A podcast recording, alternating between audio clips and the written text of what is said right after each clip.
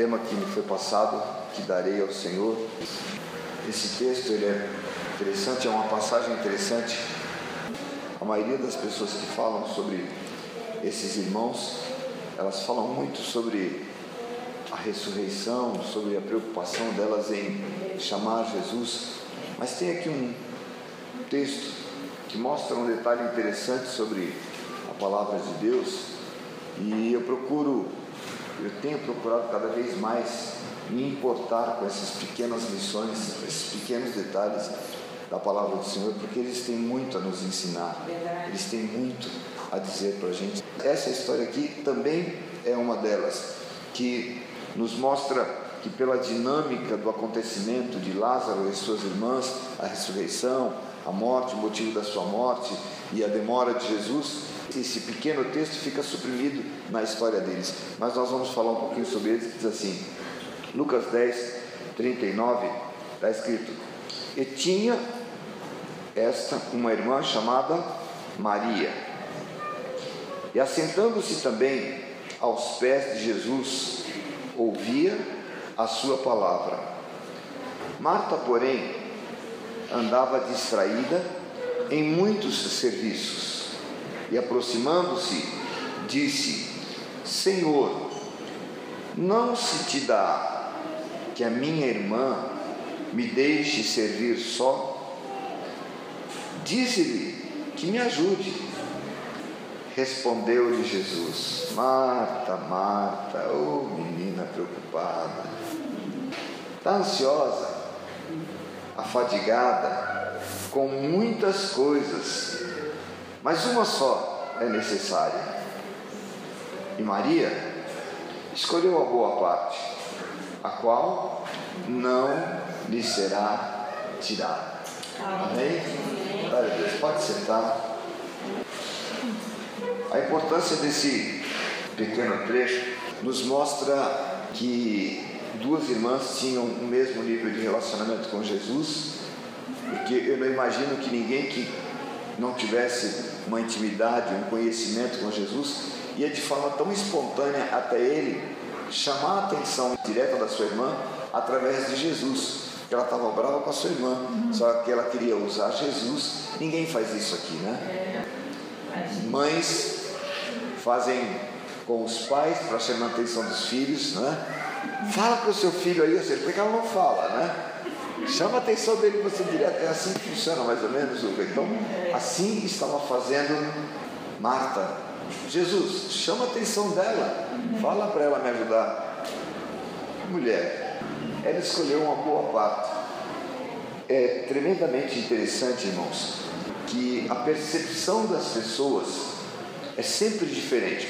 Eu vou ministrar uma palavra aqui hoje mas a percepção de cada um de nós aqui a respeito daquilo que eu vou falar, por mais que o entendimento seja único, a percepção e a forma com que a palavra vem para o teu coração é sempre diferente do irmão que está aí ao teu lado. Porque esse é o nível de interpretação que passa pelo teu filtro, pela tua história, pelo teu conhecimento, pela experiência que você está passando nesse momento. E isso faz com que você traduza a palavra de forma diferente. Eu sempre digo que depois que eu prego, sempre alguém tem uma revelação diferente. Né? Porque é, é, dessa palavra vai aflorar outras outras. E vai sair daqui o ensinamento, o fluir da palavra de Deus. E aqui então é a percepção que pela experiência, mesmo nós estejamos no mesmo lugar, ela vai ser traduzida de forma diferente. E embora a gente esteja no mesmo culto, ouvimos os mesmos louvores, é, adoramos ao Senhor da mesma forma, a, o resultado dessa palavra ela vai trazer para nós coisas diferentes, de acordo com aquilo que nós valorizamos ou estamos precisando. E que bom que nós estamos aqui, porque nós podemos ter sempre algo para extrair. Aqui nós vemos que o valor que Maria estava dando para a presença de Jesus era total. Ela estava dando uma importância para a palavra, para a presença de Jesus na casa, muito mais do que se a casa estivesse arrumada ou não. Para ela não importava. Importava ela estar ouvindo o que Jesus estava dizendo, mas Marta não, Marta estava preocupada com a casa, Marta estava preocupada com o ambiente, Marta estava preocupada se o pão ia sair quente ou não, se teria alimento para todo mundo. Ela, ao invés de chamar um discípulo, oh, me ajuda aqui, coloca a casa em ordem, não, ela vai direto para sua irmã, vamos trabalhar, vamos fazer uma coisa, porque a casa está cheia, a gente tem que atender. Isso nos fala, irmãos, sobre alguns tipos de pessoas que cercam a nossa vida e que estão no ambiente da obra do Senhor. Essa palavra ela é muito voltada para o nosso ambiente cristão, para as pessoas que estão próximos de Jesus, que conhecem Jesus, que já ouviram falar sobre Ele e pessoas a quem Jesus tem acesso, porque Ele estava dentro da casa, não é? Então, aqui nós observamos algo muito diferente e o valor que cada uma delas deu é um valor diferenciado. Marta tinha o seu valor voltado para o trabalho, para a obra. Ela queria fazer uma obra de forma que o Senhor ficasse impressionado. Só que Maria, ela tinha os olhos voltados para o Senhor da obra. E essa é a diferença que nós observamos do valor que elas davam. Uma era para a obra do Senhor, outra era para o Senhor da obra. Isso acontece também nos dias de hoje. Às vezes nós não damos valor para coisas que Deus quer nos dar e da forma que Ele quer traduzir, que Ele quer colocar coisas nas nossas mãos. E a forma com que nós damos o valor é a forma como que nós vamos colher pelo valor dado para aquilo que nós recebemos. Assim também são os dons dados na nossa vida. A forma que nós damos o valor para ele, a forma que nós investimos, a forma que nós damos o crédito para o valor do dom que Deus nos deu, é a forma que ele vai fluir na nossa vida ou não. Lembre-se da palavra quando diz sobre aqueles homens que receberam os talentos. A um deu cinco e ao último deu um. O que recebeu um só, o valor que ele deu foi tão ínfimo que ele deu mais valor ao medo de perder do que ao medo de multiplicar. Mas ao talento em si, ele deu valor nenhum. Ele enterrou aquele talento. E o nosso cuidado deve ser isso, aquilo que é colocado nas nossas mãos. Que valor nós estamos dando? Porque de alguma forma, isso diante de Deus vai ser apresentado. Não é isso? E é isso o que nós observamos no texto que nós lemos. Essas mulheres, elas viram valores diferentes dentro de um mesmo ambiente. A elas foi dada a mesma oportunidade. Essas mulheres tinham importância tamanha, mas cada um em uma visão daquilo que elas tinham diante dela. E hoje eu vim aqui para dizer a você qual é a importância que você tem dado àquilo que Deus tem colocado diante de você que valor você tem dado às coisas preciosas que o Senhor tem referido a respeito da tua vida, porque o valor que nós damos vai retribuir a nós aquilo que nós vamos colher no dia a dia em servir a Deus. E a Bíblia nos mostra, em 2 Coríntios, no capítulo 9, a Bíblia diz assim: Isto digo que o que semeia pouco é questão de valores semeia pouco quem não valoriza. O valor que nós damos às coisas, o resultado sempre vem depois. É uma semeadura. E se você semeia certo, você colhe certo. Se você semeia pouco, você colhe pouco. É uma lei natural. E que Paulo está nos ensinando de forma espiritual. Que valores nós estamos dando aquilo que o Senhor colocou nas nossas mãos? E como nós estamos lidando e onde estamos investindo? Algo tremendo o Senhor nos traz aqui hoje, porque a palavra diz a respeito de Eliseu: Eliseu creu tanto naquilo que Deus disse a ele, que ele disse: Eu vou dar ao Senhor os bois, os carros, vou fazer tudo à disposição e vou servir ao Senhor. E acabou. O que eu vou dar ao Senhor? O valor que ele deu ao ministério profético dele foi total sem reservas. Vocês estão entendendo onde eu quero chegar? Que você só pode dar se você der valor, porque se não há valor, você não acredita, não investe. A palavra nos diz que Neemias ele orou a Deus, ele clamou ao Senhor, ele falou ao Senhor que os muros estavam caídos, tem lá a oração de Neemias, mas ele cria naquilo que ele estava falando, e o investimento de Neemias foi nada mais, nada menos do que 12 anos trabalhando sem receber nada. Que darei eu ao Senhor? O que, eu vou entregar ao Senhor por aquilo que Ele tem feito para mim? O reconhecimento de Neemias para a gente é uma lição, porque nós vivemos sempre na, na, no contrapé do que eu vou receber de Deus. Nós vivemos no Evangelho atual que nos ensina sempre a dar e receber. Tem sempre um, um, ambiente de troca. Eu estou esperando receber de Deus algo porque eu estou dando algo para Ele. E o Evangelho não nos ensina sobre isso. O Evangelho nos ensina sobre renúncia, sobre entrega, sobre abrir mão. O Senhor Jesus envia aqui no capítulo 10 de Lucas, Lucas os discípulos e ele diz assim: Vão levem roupa o suficiente, é uma bolsa bem recheadinha, vão super protegidos, peguem agasalho, dinheiro suficiente para a viagem. É isso que diz em Lucas capítulo 10? Quanto eles deveriam levar? Nem alforge, que era o básico. O alforge era a bolsa mais próxima que ele poderia ter dele nem o alforge dava para levar nem o básico. E a Bíblia diz que eles voltaram maravilhados, dizendo: Senhor, dá certo, tudo funciona, as coisas acontecem, o, as pessoas são curadas. E Jesus diz para ele: Tira os olhos disso, isso é o mínimo. Alegre-se, porque o teu nome está escrito para você entender que o valor que nós muitas vezes estamos estabelecendo ainda é terreno. Nós estamos pensando nas coisas imediatas. E quando nós pensamos nesse versículo, ele também nos leva a refletir sobre isso. O que eu darei ao Senhor? E pensamos na nossa pequenez, pensamos nas nossas finanças, pensamos no melhor presente que podemos dar o que eu vou dar ao Senhor precisa passar pela minha vida, pela minha decisão pessoal.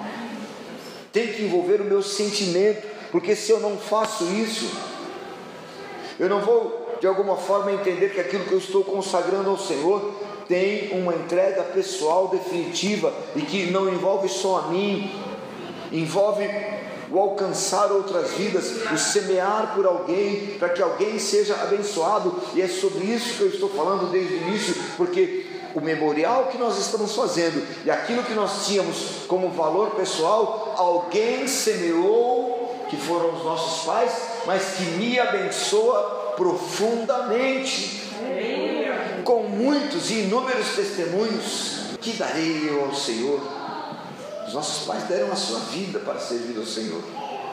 Então, nós precisamos aprender com a palavra do Senhor. A palavra nos diz que Paulo, ele semeou o evangelho, e aquilo que ele semeou marca a história dos cristãos. Semeou de forma tão interessante que ele diz lá no final da sua história: Combati o bom combate. Mas entenda, irmãos, que sem Paulo nós saberíamos muito pouco sobre a ressurreição dos mortos. Sem Paulo nós saberíamos muito pouco sobre o arrebatamento dos santos. Sem Paulo nós não saberíamos sobre essas coisas, sem Paulo nós não saberíamos sobre os dons do Espírito, sem Paulo nós não saberíamos sobre os frutos do Espírito, sem Paulo nós não saberíamos que nós somos salvos pela graça, sem Paulo nós não saberíamos que tudo posso naquele que nos fortalece, sem Paulo entregar tudo que ele entregou, ia faltar muito para a gente. Está aqui comigo, está me acompanhando? Hã? Que darei eu ao Senhor? Alguém precisa ser alcançado por aquilo que eu estou entregando. O valor da minha entrega tem que transcender a minha vida. O valor da minha entrega tem que ir acima, além daquilo que eu conheço, que eu sei, que eu posso, porque é uma entrega dedicada ao Senhor. Amém? São estas coisas que às vezes prendem a nossa vida e que nos fazem muitas vezes ficar cheio de temores. O que vai me faltar? Porque eu vou entregar, porque eu não vou entregar. Aqui a palavra nos diz, nesse mesmo texto que nós lemos aqui, que darei eu ao Senhor por todos os benefícios. E o versículo seguinte diz assim: Tomarei o cálice da salvação. O cálice da salvação, quem tomou foi Jesus Cristo. E na noite em que foi traído, ele entregou o seu melhor. Está tá me acompanhando, irmãos? Quando o salmista está escrevendo sobre entrega, ele não está falando sobre entrega de bens, ele não está falando sobre entrega do que pode ser dado ao Senhor, ele está falando sobre entrega de vida. Foi isso que Jesus Cristo fez, ele tomou o cálice da salvação. E o salmista diz mais ainda, por duas vezes: cumprirei os meus votos não decidiu voltar atrás em nenhum momento. Ele foi até o fim. Ele foi lá e ele entregou tudo o que ele podia entregar. O texto que nós lemos diz assim: Pagarei os meus votos ao Senhor agora na presença de todo o seu povo. O cálice da salvação falava sobre uma entrega de vida, e o salmista está nos comparando a esse nível de entrega. Ele está dizendo: O que, que eu vou dar ao Senhor? Ele tinha motivos para agradecer ao Senhor, porque ele estava passando por algumas experiências que tinha recebido do Senhor, e essas experiências eram pessoais, e ele reconhece: Eu não tenho nada que eu possa dar ao Senhor, então eu vou entregar a minha vida pessoal de forma íntegra e não tem volta. Eu vou tomar o cálice da salvação. Eu vou ter uma experiência pessoal de morrer para o mundo e nascer para Cristo, uma entrega sem volta. Amém? O que eu vou entregar para o Senhor? A minha vida. Só que o entregar a vida ao Senhor tem que ser como esses testemunhos que eu disse até aqui. Primeiro, os testemunhos dos nossos pais, que nos deixaram pequenas lembranças, mas que não remetem a eles, a sua história pessoal, nos remetem à entrega que eles fizeram e nos faz ter desejo de manter uma mesma entrega. E se estamos colecionando todos esses memoriais, é porque ali há uma história de uma entrega inegociável. Quantas vezes, quantas festas, quantas comemorações nós já sabíamos. O pai não vem. Ninguém tira o pai da igreja. Eu não sei porque a gente vê de vez em quando algumas coisas assim parecidas, né? É? Quando você vem mergulhado na igreja dos pastores aqui, alguém deu a eles valores. Amém? E são valores que fazem parte de uma história, de uma entrega. Quando a palavra está nos ensinando que o cálice que precisava ser tomado era o cálice que Jesus Cristo iria tomar, o salmista, está nos dizendo: então eu vou fazer essa decisão. O que eu darei ao Senhor? Não tem nada que eu possa procurar ao meu redor, não tem nada onde eu possa repousar os meus olhos que sirva como entrega, tem que ser eu mesmo tem que ser a minha vida, para que Ele faça o que Ele quer, da forma que Ele quer, no lugar que Ele quer, no tempo que Ele quer, e eu não vou discutir sobre isso, eu não vou ficar negociando com Ele se eu posso e eu, ou se eu não posso. Então nós temos que entender o que a palavra nos ministra, o que a palavra nos ensina, que entregar-se, o, o fato de nós morrermos com Ele na Sua morte, nós seremos ressuscitados com Ele em glória. A palavra diz assim: olha, aleluia. Quem semeia pouco, colhe pouco, não é isso? A Bíblia diz assim: semeia-se. O que, que você tem que semear? Gordo, magro, baixo, alto, velho novo, você tem que semear é o teu corpo mortal. Que darei ao Senhor? Esse corpo aqui para ele usar onde ele quiser, no tempo que ele quiser, levar para onde ele quiser, fazer da forma que ele quiser. Semeia-se um corpo Coríntios capítulo 15, 42 diz ainda mais assim: semeia-se em vergonha e ressuscita-se em glória, semeia-se em fraqueza e ressuscita-se em vigor. O que eu darei? Eu vou dar vergonha mas eu vou colher glória. O que eu vou entregar? Eu vou entregar fraqueza, mas eu vou receber a fortaleza do Senhor na minha vida. E a nossa preocupação é essa: o que, que eu darei ao Senhor? Mas eu estou tão fraquinho, posso tendo as mãos vazias com Jesus. Semeia este corpo mortal, fraco, falido, enfermo, para colher aquilo que Ele tem de bom, para derramar sobre a sua vida. Versículo 45 de 1 Coríntios 15 diz assim: também está escrito: o primeiro homem Adão foi feito alma vivente, e o último Adão, alma vivificante. Mas o primeiro não é o espiritual, senão o natural, depois o espiritual. Então o que nós temos que semear primeiro é o natural, é pela fé. É a tua fraqueza, não tem que estar preparado para semear o que eu darei ao Senhor.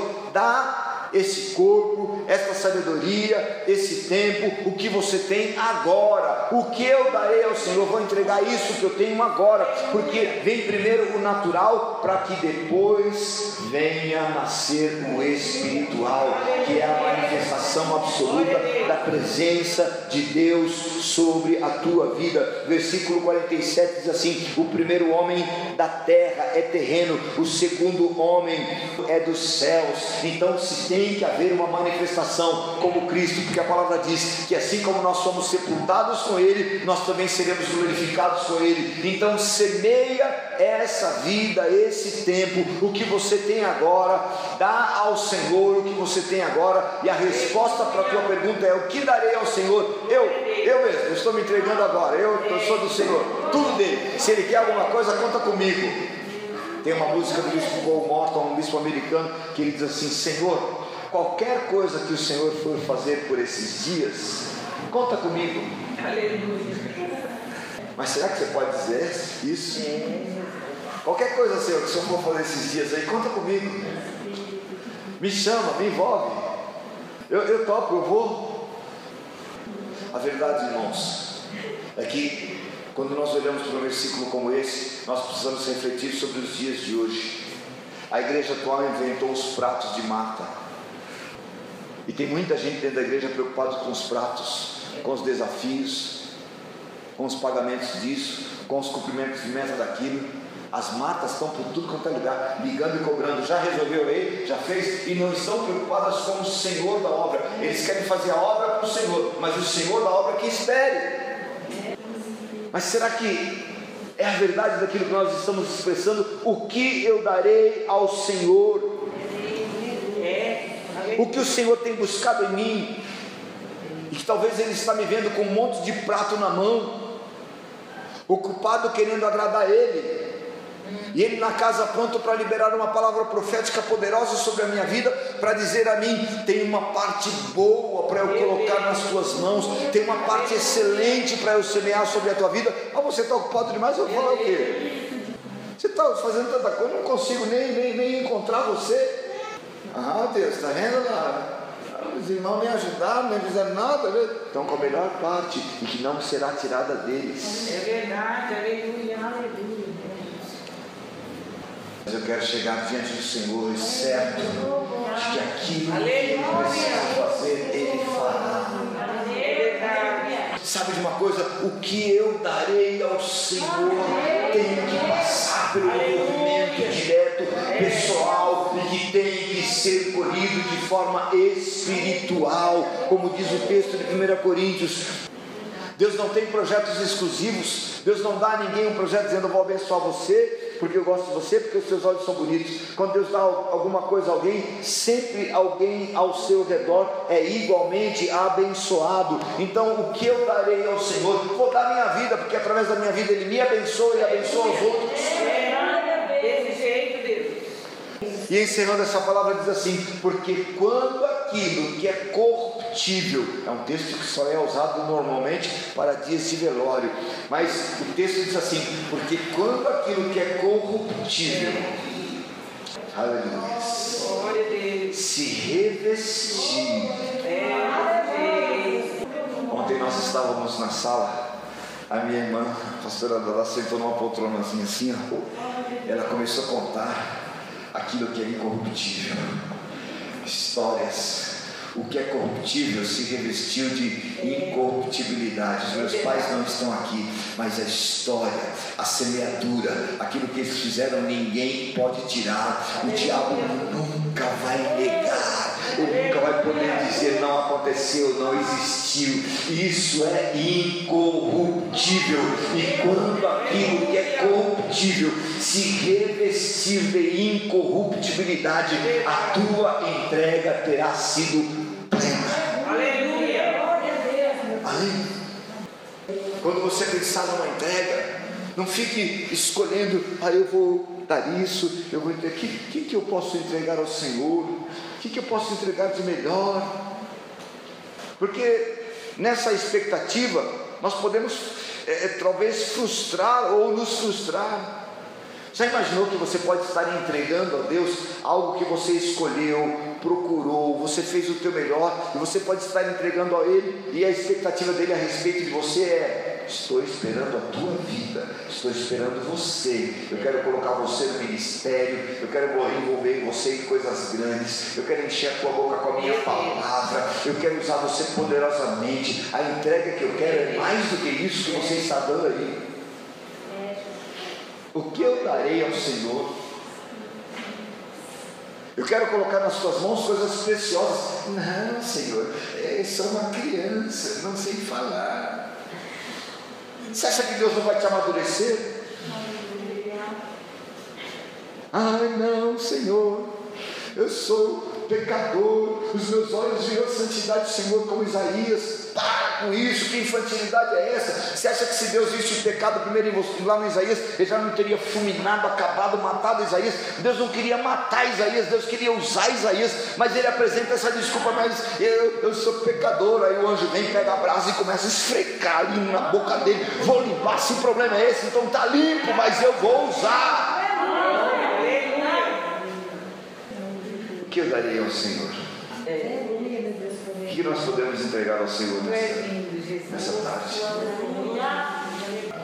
O que você pode entregar ao Senhor hoje? Feche seus olhos por um instante.